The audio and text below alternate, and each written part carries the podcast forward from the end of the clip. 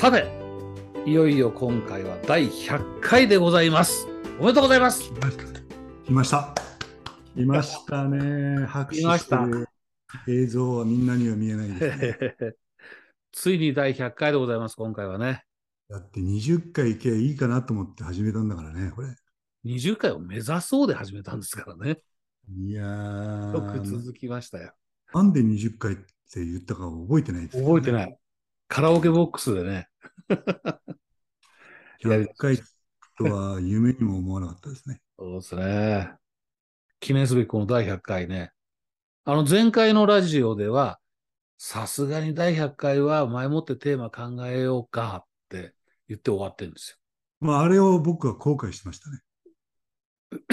よ。こう言われるとね、僕ね、次のことやってなくなるんだけど、思いしますけど、あの、記念すべき第100回なんですけど、今日のテーマ何します？今野さん。まあ、そう来るとは思ってましたね。そう。そう来るのはまあ、あの、120%分かってましたんでね。ちょっとね、考えていたのはね、うんやっぱ組織ラジオなんで、うん。うん。うん。で、散々今まで経験を話してきたし、うんうんうんそれにちょっとこう、なんていうんですか、増強するようないろんな理論とかね、うん、そうですね。うん。なんたら先生がこう言ってますみたいな。うんうんうんうんうん。前回もコルブのうんうん経験学習。うんうん。ちょっとね、僕あの、経験学習とか計画的偶然性とか、うんうん。やっぱ、一応組織のプロだから勉強はしてるんだけどう、んどうもね、こう座りが悪いんだよね、なんか。それが悪い。なんか組織ラジオっぽくないかな、みたいなああ、なるほど。で、いやまあ、いろいろ今までこう、うん。こういうのは組織だねって言ってきたから、うん。未来の組組織、うん。これを語り合うのはどうかなって一瞬思っていたんですうんうんうんうん。ここれからのね。そうそうそう。どうなっていくのか。DX, うん。DX 化され、うんうんうんブーカの時代をみんな通り過ぎてですね、うんうん。若い人も増えてきて、うん。僕らの時代じゃなくなった時にどうなっていくのかっていうのを語り合うのも面白いかなと思った。うんうん。でも、気が変わりました。今もうそう来るのかなと思って考え始めてるから。テクノロジーがとか言う、いまあいいや。はい。いや、っていうのはね、高野さん、あの、ちょっとね、えこの1週間、結構映画見ちゃったんですよ。おーおーおーお休みだったんで。ーうんで僕の一番好きな映画は、うんいろんな人に聞かれて、こう、洋画のかっこいいのを今まで言ってたんですけれども、うんうんかっこよ悪いから隠してたんですけどね。うんうん男は辛いよなんです一番好きなのが？よ。そうそうそう。ああ、でもいいっすよね、男は辛いよはね。これね、山田いいよね洋次、山田洋次監督のは安心して見てられる。なんかね、何がいいかっていうと、やっぱり、寅さんの、うん。うん、あの、シンプルなね、うんうんなんていうのもう哲学とでも言っていいかなんていうか、こう、うんうんうんシンプルなメッセージ。そう。あの調子で言っていながら、結構よく考えると深いこと言ってるんですよね。そうなの、そうなの。あの、なんかね、うん。難しいこと言ってんじゃないんだけど、うん。入ってくるんだよね。うんうんうんうんっていうか、ちょっと言い方変える変えると、うん。難しく言ってないから入るのかなって思ったりするわけ。ああ、ね。かもしれない。うん。でね、一番好きなセリフがあるんですよ。はいはい。うん。ざまみろよ。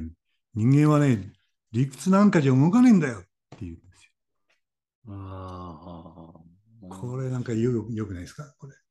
いいですね。でも言いながら、あの、今まで組織の理屈を散々言ってきたなと思って 僕も若いやつによく言いますよ。あの、人間というのは、理論、理屈がなければ理解はできないけど、感情がなければ動かないってよく言うんですけどね。そうそうそうそう。それ,、ねそれをね、もっとシンプルにスパッと言ってくれてますよね、それね。そう、もう一個ね、理屈絡みでうんうんうん素晴らしいセリフがあってね、うんうん結構ね、セリフが頭入ってるんですよ、僕ね。うんうん理屈を言うんじゃないよ、大事な時にっていうのがあるんですよ。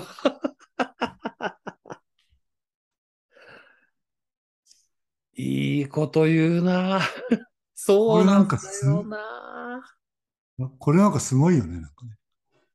いや、仕事やってても、本当に大事な時に理屈言ってるやついると、この子に読んで理屈これてんじゃねえって思いますからね。なんか徐々にこの今までの組織ラジオの内容をなんか覆してる気がして、今不安になってきたんですけどね。でも、やっぱあの、僕24年間コンサルやってきて、コンサルっぽいことも大事なんですよね。あのヒアリングして原因分析して、うん。ロロジックツリーでうん。まとめてですねで解決策のレポートをするっていうと、これ、まあ、やっぱね、大半理屈になるんですよね。それはそうですね。ねうんでも最後はでも高野さんが言った通り、なんていうのかな。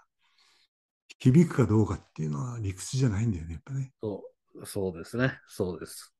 うんなんていうのこう、コンサルとしてじゃなくて、僕がその人間として社長の考えてるのに共鳴したりとかね、うんうんうん共感してるのかしてないのかとか。う、んうんうん。あるいはもっと言うとこう、簡単に一言で言える、なんていうんですかね、うん本質をこう、捕まえてられるかどうかっていうところです。うんうんだからね、理屈をいいんじゃないよ、大事な時に、なんていうのをうん。見た時はもう唖然としましたよね、なんかね。なるすごいこと言うなと思って。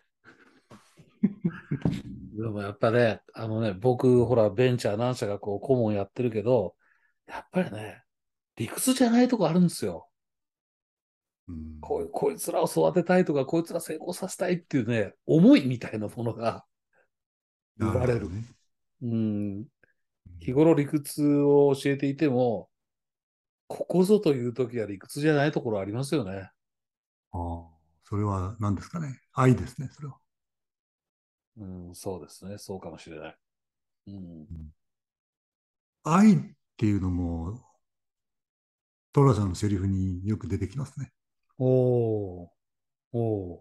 うん、愛で一番好きなのが、うん。僕はあの職場とか会社をイメージするんだけど、あのうん。ついついね、うん。彼がね、うん。どこにいたって愛があれば天国じゃないの？そういうもんだよっていうセリフがあるんですよ。どこにいたって愛があれば天国じゃないの？と。そういうもんだよ。そういうもんだよと。はあ、一番大切なことはそれだっていうことですよね。それさえあれば、どこだって天国じゃねえかと。うーん。いいこと言うな。であれでしょ、やっぱり。高野さんも男連れ見たことあるでしょ。あれはもちろんありますよ。ね。もちろん全部は見たいんですよ。あれな、何本 何作あるんでしたっけあれ。全部、世界記録ですよね。本編48作。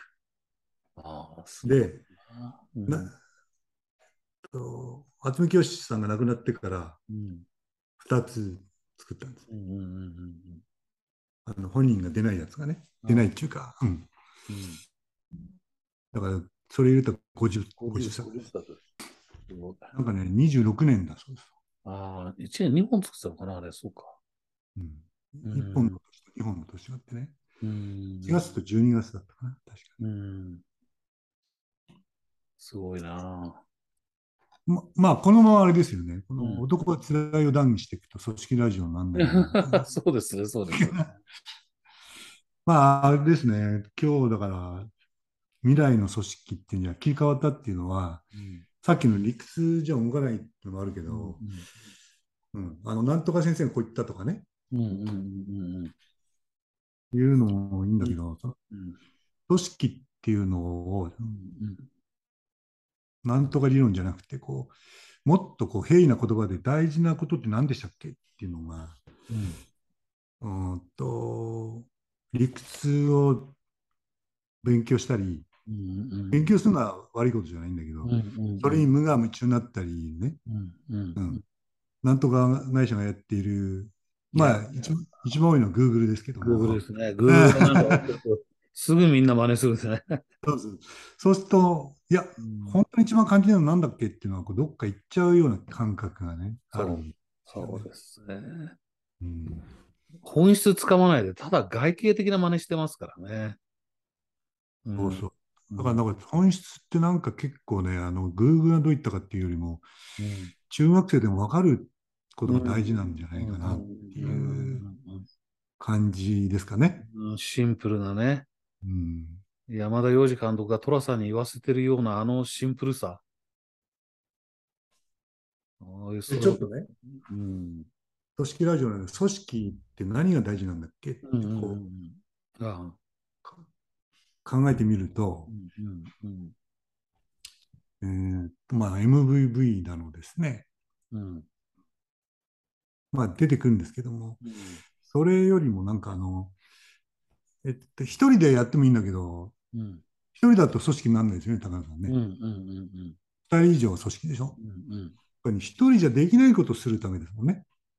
うんそうです、そうです、そうです。うん、そうです。一人ででしかもできない、一人でできないことを大きなことをするために人数集まってやるんですからああ、ねそうそうそうそうそうそういうことですね大きなことをするためになんだあそうそうそうそうそで、一人じゃできない大きなことをするために集まっう。たんだうんうんうんうんうんという、こう原点に変えるとですね、うんじゃあみんなで実現しようとした大きなことって何でしたっけ？っていうのは、うんうんうんうん。まあこれはかっこいいけどビジョンになるわけですけど、うんうんでも一人じゃできない大きなことをするためだっただったよねっていう戻り方ってうんめっちゃわかりやすいと思うんですよね。うんうんでコロンブスがね、うん。インインドいインドへ行こうって言ったわけじゃないですか。うんうんまあ、間違ってアメリカ行っちゃったわけですけど。まあ間違ってっていうか知らなかったからね。あ あ、そうそうそう。インド行ったと思ったんだけど、そこにアメリカっていうのがあったこと知らなかったから。あそうですね。でもインドに行こうと思ったからこそアメリカを発見したんですけどね。そうそう、うまいこと言いますね。うんあそうそう。で、だから3つぐらいで言ってみると、うんうん。で、一人でできない大きなことをするためですと。組織はね。組織は何だろそうすると自分以外のその一緒にやってくれる人を大事にするってことが2つ目なんじゃないかう。うん。うん。な。で、これはあの大企業になると一緒にやってくれる人が何千何万人になるので、うんうんこれを社員にも大切にするって言ってるわけですけど、うんうんうんね。一緒にやってくれる人を大切にするってうん2つ目で、で、言われたことをただやってるだけじゃ困るので、うん僕流に言うと、この一緒にやってくれる人全員を商売人にすると。うんうんうんうんうんこの3つじゃないかと思うんですけどね、ちょっとあれかな？どう？軽軽かったですかね？どうでしょうね？いやいや、いいじゃないですか。今日のこの話の流れで言ったら、うん。風天の虎さん風に組織を語るですからね。でしょ？でそれが、それが実はやっぱり真理になってるっていうのがいいんですからね、これ虎さんが言うのはね。そんな感じがするな。一人じゃできない大きなことをすると。それができない大きなそこと。の自分以外の一緒にやってくれる人を大切にすうんうんる。で、一緒にやってくれる人、自分も含めてうん全員商売人になりましょう。うんうんうんこの3つっていうのは割といいかもしれないね。うんうんでもさっきの繰り返しだけど、こう、いろんな経営術とか何とかってこう導入していくと、一緒にやろうとした大きなことって何だっけって忘れがちですよね。そうです、そうです。うん、あの、一人でできないこ、でっかいことをやろうと思ったはずなんですよね。そうそ。そうれね、それね、忘れがちなんです。本当に忘れがちですよね。で、それは言葉にするとミッションだ、ビジョンだになるんだろうけど、うんうん。それを忘れないでいる、姿勢というか、きまあ、それだけやっぱ強く思ってるかどうかなんでしょうけどね。そうなんだようんね。言葉にしてね、言葉にして別に貼り貼貼ってなくても会社に、思いが強ければ覚えてますよ。っていうか、覚えてるし、ちょいちょい社,、社長の口から出てくるよね。出てきますよね、言葉変えながらもね。出てくるしね。その状態が、その状態が美しいですよね。美しいね、うん。昔の会社でやってたような、その朝礼でみんなで昭和するとかっていうことよりも、ねえ、今こう、若い人たちがやってるのを、なんていうかな、こういろんなところにミッション、ビジョン、バリュー出てくるけど、あれ、朝礼で昭和してるのとあんまり変わりませんよ。なるほど、なるほど。うん。それよりもやっぱりこう、社長からこう、にじみ出てくるっていう、ついつい発せられるっていう、これが大事ですよね。ですね。そして2番目ですよね。で、それ発するのはいいんだけど、それを一緒にやってくれてる人がいるっていうことに感謝しているっていうかな、僕流に言うと。うん、いいこと言いますね。あの、うん、一人じゃできない大きいことをするために一緒にやってくれる人っていう感覚も薄れてきますね。うん、そうなんですよね。うん、あの雇う、雇われる人になるし、はい。はい。うん、金払ってもらう人になるし。金払って、うん。面倒くさいことやってくれる人みたいな感じにそうです、そうです。なっていくじゃないですか。あるいはこう組織のヒエラルキーの中でこう上の人、下の人みたいになったりとか。そうそうそうそう。うん、だからやっぱり一緒に大きなことをする、一緒にやってくれる人っていうのはやっぱり仲間なんだよね。そうそうそうそうそうそう。うん、だから組織をそう組織を動かすための便宜上、その、えー、権限とかっていうことを定めているけども、それはそうしないと組織にならないから。そうそうでも、一番シンプルに元のに戻ってみると、一人じゃできない大きなことをすることを一緒にやってくれてる人たちなんですよね。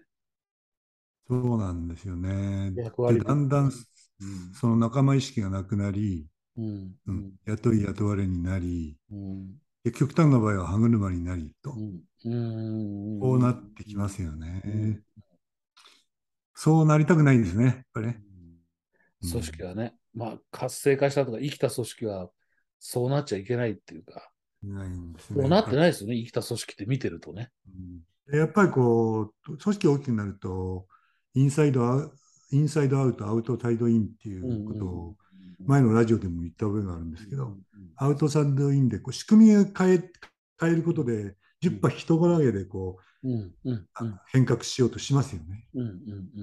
人事制度変えたり、組織の形変えたり、うん、その仕事の流れを変えたりみたいなことなんですけども、と一人一人の顔は見えなくなってきますよね。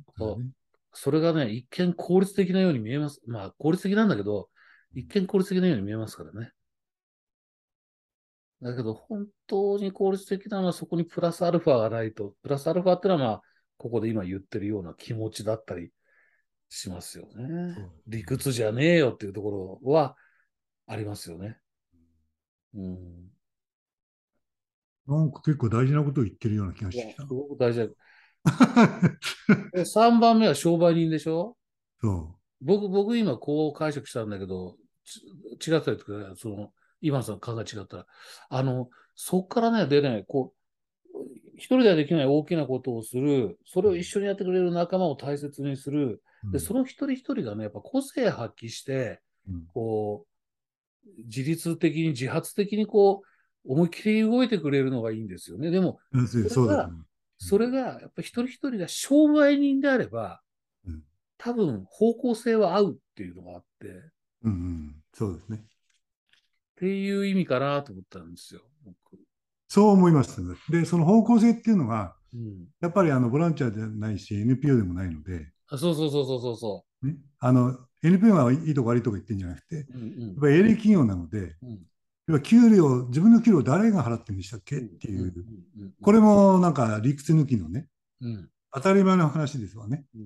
で、それはお客様なわけで、でお客様は作んないと、ね、最初からお客様いるわけじゃないわけですので、それを一人一人が、なんですか、全員が考えられる組織が強いと思うので、それを商売人って僕が言ったかな。いやいや、そういうことですね。うん、そう思いました、ね。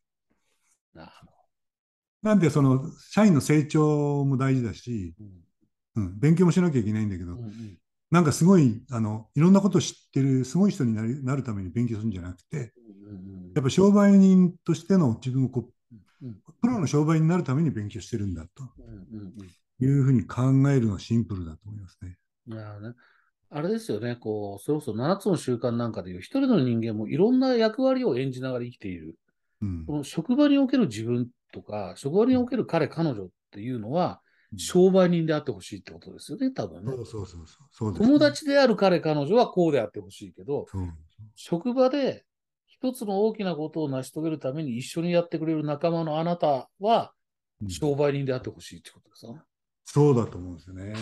納得納得。だからまあ、経費節減だとか言わなくてもね、利益っていう概念があって、自分がきちんとこう節約してたら、自分の取り分増えるわけじゃないですか。そういうことがよく分かってるっていう仲間全員がね、そういうふうにしていくのが、まあ、なんていうんですか、まあ、当然っていう会社にしたいですね。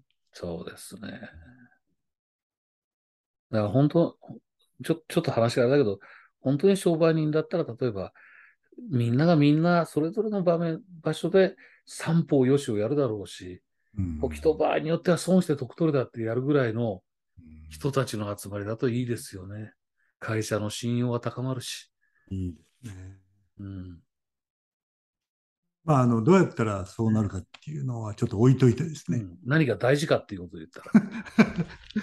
理屈じゃねえよですからね。もう一つが今のね、あの、組織のと言ってもいい会社のと言ってもいいんだけど、3つだとすると、やっぱね、社長の3つは何かなって考えますね。やっぱね。うんうんうんまあ、トップ、うん、これはね、これも、もう山ほどある中で3つって言ったら、次回も含めてなんだけど、とりあえず3つ言ってみると、うんうんこう事業へのパッションかな。事業へのパッション。うん、あるいは夢へのパッション。うんうんうん、情熱ですね、うん。これが一番じゃないかなって気しますね。まあ、ちょっと後で議論させてもらうとして、うんはいはいうん、2つ目はさっきの仲間への愛ですね。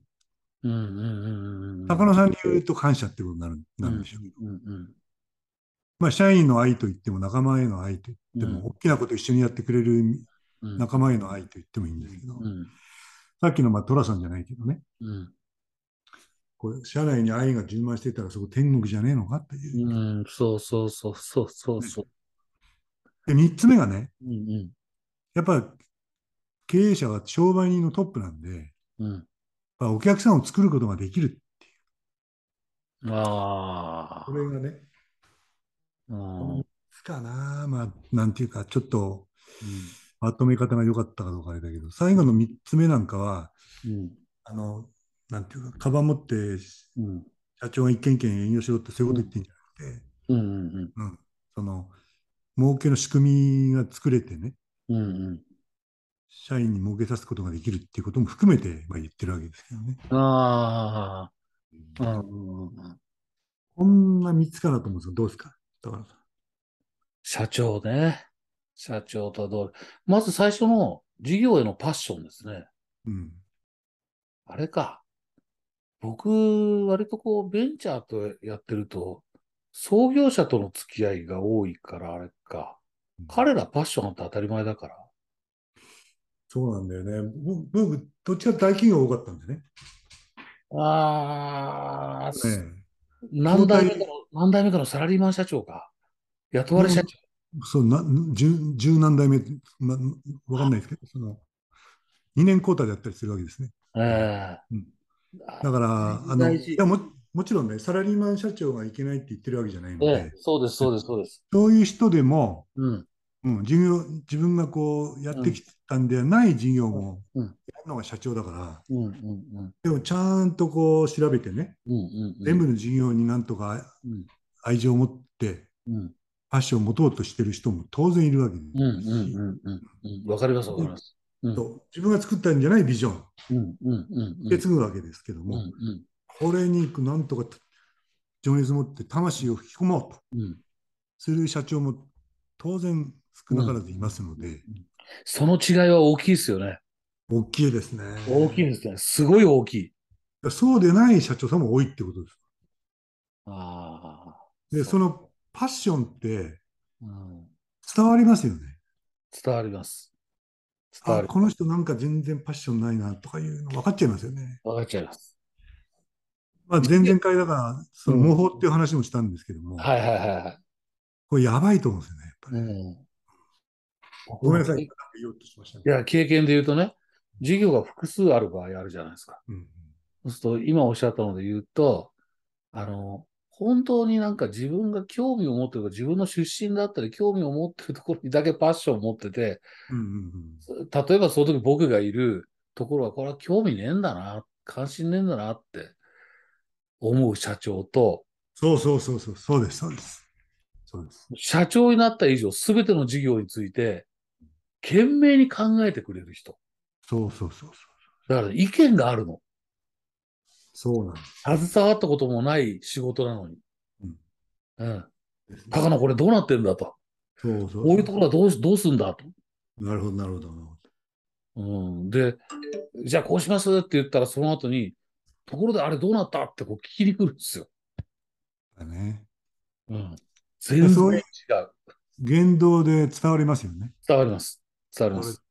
これはまあ社長じゃなくても同じで役員でも事業部長でも部長でも課長そうですね。うん。で、多分、それは、明らかに業績が違ってくると思そう思うんですよう。ね。ええ業績となって現れますよ。で、下手するとそういう社長こそが、こう、改革をして、中高の外と呼ばれるようになったりするんですよ。うん。うん。有効の層っていうのもいい言葉ですね。うん。うんですね。うん事業へのパッションね。やっぱりまた社員から見てうん。伝わっちゃうのは社員への愛情ですね。これも大事ですね。これも大事。あの、あれですよね。こう、もう、あの、そういう大企業っていうか、ある程度の大きさになると、社長とメンバーの間に部長がいたり課長がいたり、間にこう人がいるんですけど、なのに、社員が愛を感じる社長と、そうじゃない社長っていますよね。そうなんですよね。これ不思議なもんですね。不思議ですね。だから接点そんなになくなるじゃないですか。大きくなる。なるほど。そうなんです。接点がないのに感じる人いますよね。うんうん。まあもちろんその、なんていうか、全社員の前で喋ったりとか、うん。社内法で発信したりとか、うん。ここから伝わるものもあるんだけど、うん。途中の人から聞いても、あこれはあの社長が言ってることだなっていうのが伝わる場合がありますよね。おありますね。あります。ありますね。これはやっぱりその思いだったり信念だったりうん大事にしてるものうん。うん。うん。一貫した価値観みたいなものが。伝わっていきますよね。うん。うん。でも一番僕大事なそこでも愛の表し方って大事なことっていうのはうん。福利厚生も大事だしね給料を上げることも大事なんだけど、うん。やっぱりその社仕事をちちゃんとうん。継続的に作ってあげられるっていうこととうん。うん。働く喜びを感じさせてあげられるっていううん。ああ、なるほど。これもそのなんかこれ理論に関係ないんだけどもさ、うん。うん。うん。うん。うん。そういうベタなことってこう考えてないじゃないですか日常に、うん。うん。うん。うん。うん。これはでも経営者社長にとってすごい大事なことだと思うんですね、うん。うん。僕ねちょっとあの、えー私事で恐縮なんですけども、ねうん。うん。高野さんがよくご存知の私の娘はいはいはい。がですね、うん。まあ、発達障害なわけですけど、うん。うん。北見に引っ越してきまして、うん。うん。三鷹では気に入ってた作業所がありましてね、うん。うん。そこに行けなくなるのが嫌でこっちに来たくなかったんですけども、うん。うん。まあ大人になったみたいで、うん。その頭で理解したのかうん。来てくれたんですけども、うん。仕事してなかったんですうん。うん。うん。いきなりはね。うん。よ。で、僕があの、なんとかしようかなと思って、ふと思いついてですね、うん。パワーポイントのマニュアルと、彼女用のパソコンを一つ用意しまして、うん。うん。気が向いたらこれ、み見てみてねって渡したんですよね。うん。うん。そしたらやっぱあれですね、こう、スイッチ貼るとすごいですね、入ると。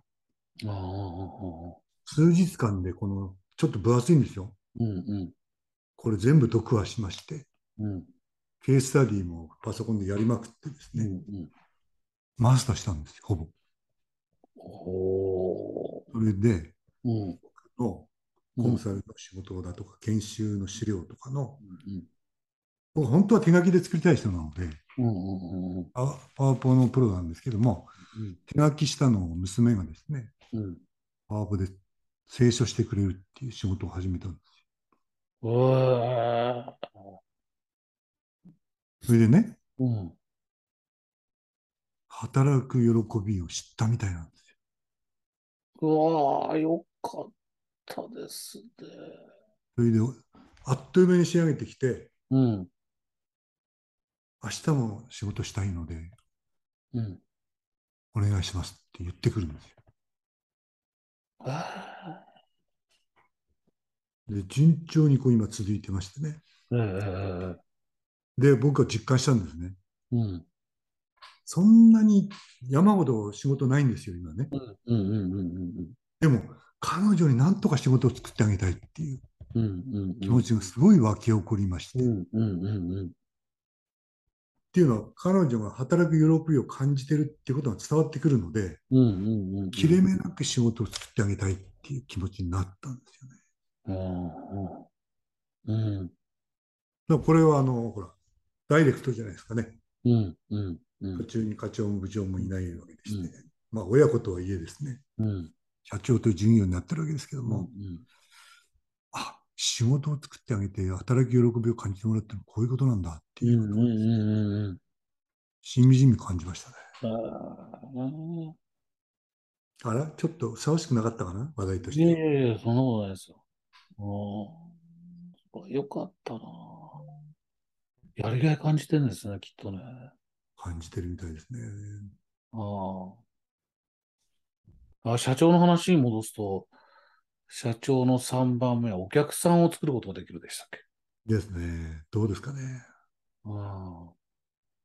これは、さっきもおっしゃってたけども、自分が自らトップ営業をしてお客さんを作るっていうことじゃなくて、あるいはことだけじゃなくて、こう、あの、社員のみんなに、なんていうかな、こう、みんながお客さんを作る、そう、模範となるっていうか、手本となったり、仕組み化したりができるってことですかね。そうですね。うん模範というより仕組みでしょうね。仕組みでしょうね。まあ、模範ももちろんあるかな。うん。仕組みですね。それから、まあ、本当は、うん。うん、あのトップ営業マンで、いつでももうトップ営業マンできうんますみたいなうんうんうんことであってほしいと。うんそれはやっぱり、うんドラッカーも言ってますね。うん僕ね、僕も今ドラッカーのこと言おうと思ったんですよ。あのね、その、トラさんのその理屈じゃねえよっていう話からだったから言うと、このお客さんを作るっていうこの話になると、よくね、若い人たちがマーケティングの話するんですよね。その相手が市場なんですよ。市場を作るなんですよね。なるほど、なるほど。でも、あの、ドラッカーが言ってるのは顧客創造だったじゃないですか。そうでした、そうでした。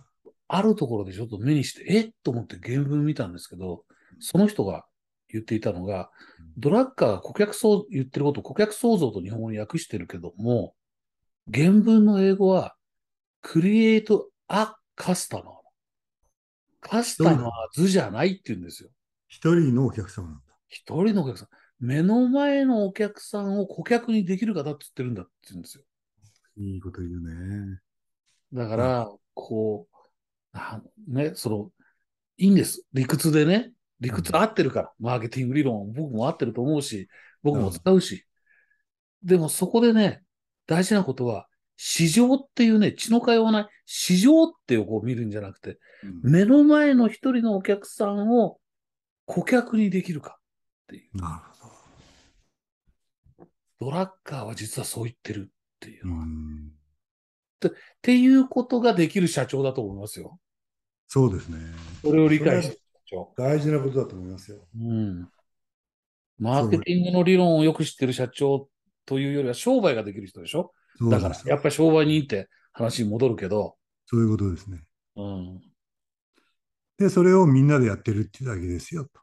うん。うんそうなると思いますね。ああ。なかなか今日100回目、これ面白かったじゃないですかね。面白い。うんいやもんだな、これ。いやいやいやいや、まあ、その、時には背伸びをしながらだ、僕なんか背伸びをしながらだったかもしれない。まあ、理屈をね、言う。まあ、それはそれで大事なことですからね、理論理論もね。だから、そういうことのご紹介もしてきましたけども。100回は、僕たち、ある意味僕たちらしく、ぐっとシンプルに。いや組織の世界の風天の寅さんとしてですね。かなり引っ張られました。ごめんなさいって感じですけどね。あの、それで思い出して、ちょっと言い足りないことがあるんですよ。ああ、も。どうどうぞどうぞ。はい。彼ね、あの、僕、コーチやってるじゃないですか。ええええコーチング。うんうんうん。彼の究極のこのシンプルな質問があるんですよ。寅さんの？寅さんトラさん、トラさんの。シンプ、究極のシンプルな質問？究極のす素晴らしいんです。あの、うん。生きてる？そら結構だって言うんですよ。生きてる？そりゃ結構だと。生きてるっていう質問よくないですか、これ？いいっすね。それとね、うん。今幸せかい？って聞くんですよ。こういうことを聞ける社長になりたいですね。社長から生きてるいや、頑張ってます。それは結構だっていう、これ、最高だと思うんですよね。これ生きてるっていう実感のある仕事がしたいですよね。ねそうですね。今幸せかいと？いやー、この会社が入って幸せですっていうね、うん。究極の質問だなと思って。すべてを含んでいて、ど真ん中ついてる質問ですね。そう。これをしこうシンプルに自然に言えるっていうのは、まあ、もちろん映画なんであれなんですけどね。うん。いやー、しびれますね。しびれますね。あ、失礼しました、今。いやいや。まとめにかかっていたところに。